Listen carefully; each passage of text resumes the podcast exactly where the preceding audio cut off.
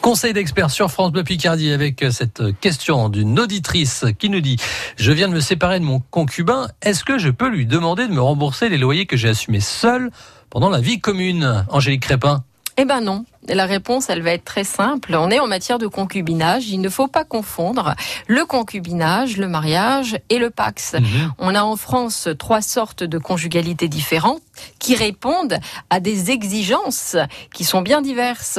Et notamment, euh, le concubinage, on l'appelle aussi l'union libre. C'est pas par hasard. C'est bien pour celui qui paye pas. C'est bien pour celui c'est une union qui est fondée sur la liberté de chacun, où on n'impose pas des obligations, contrairement à ce qu'on va mhm. pouvoir faire dans le mariage, voire dans le Pax, puisque bah, avec l'évolution législative, le Pax est quand même de plus en plus proche du mariage. Et le Code civil, d'ailleurs, a défini le concubinage comme une simple union de fait. Donc, de fait, pas d'obligation, a priori en tout mhm. cas posée par la loi dans le cas d'un concubinage.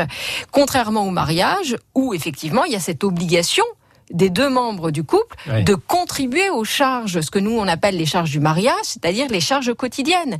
Et d'ailleurs, si un conjoint ne le fait pas, il peut y être contraint de par une décision du juge d'affaires familiales. En concubinage, notre auditrice, elle ne pourra jamais saisir un juge aux affaires familiales pour dire ben, moi je veux le remboursement des charges de la vie commune que j'ai assumées seule parce que ben voilà on s'est séparés mais je me rends compte rétrospectivement que moi j'ai payé le loyer puis lui pendant pendant ce temps-là que payait-il? La question peut pas se poser dans ces termes-là. En termes de concubinage il n'y a pas de contribution obligatoire. Et entre le concubinage et le mariage il y a le Pax? Il y a le Pax. Alors là, on a singé cette obligation de contribution aux charges du mariage pour les partenaires dans le cadre du Pax, puisqu'ils ont effectivement également une obligation de contribuer en proportion de leurs revenus, tout comme les mariés, aux charges de la vie commune. Donc ça, c'est prévu également. C'est l'article 515-4 du Code civil euh, qui prévoit qu'effectivement, il doit y avoir une aide matérielle réciproque dans les partenaires, entre partenaires de Pax, mais pas entre partenaires, entre concubin, plus exactement. Donc attention, par contre, ça ne veut pas dire que vous pouvez pas prévoir une certaine organisation dans votre concubinage.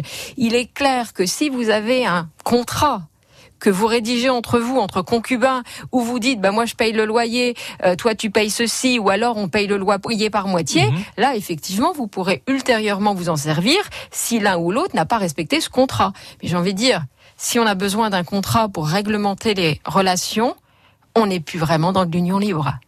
Donc c'est toute la différence. Eh, eh oui, merci euh, Angélique Crépin, conseil d'expert à retrouver sur francebleu.fr.